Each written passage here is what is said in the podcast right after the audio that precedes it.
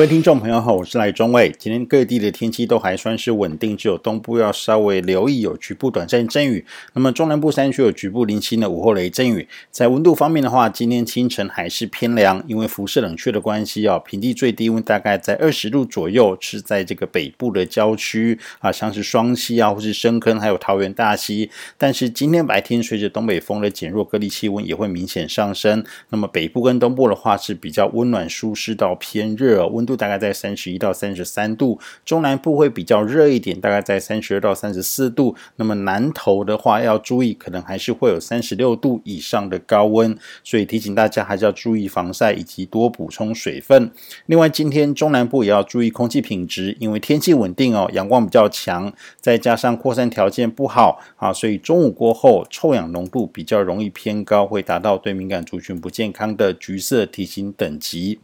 那么预计相对比较稳定的天气就到今天。那么在今天的深夜哦，目前在中国南方的锋面雨季会逐渐东移，来到我们台湾的北部海面了。那么这波锋面的话，在明天礼拜四会逐渐影响到台湾。但是这一波锋面的移动速度比较快哦，大概在礼拜五的凌晨就会通过了，会抵达我们台湾的东南部海面。所以虽然说这个影响时间只有一天，但是也提醒大家，明天礼拜四啊，锋面影响期间的话，北部跟东部还是会比较容易有阵雨，中南部的话是比较不受到影响，但是云量也会有增加的机会。山区的话会比较容易有这个午后的热对流。那么礼拜五封面通过之后，接下来就是持续受到东北风的影响。礼拜五跟礼拜六的话可能会有空档，但是礼拜天水汽又会增加，所以迎风面北部、东北部的话还是要注意哦。周末的话呢，在礼拜天还是会比较容易下雨。那么中南部就持续留意山区的这个午后热对流。至于中秋节的天气的话，目前看起来有可能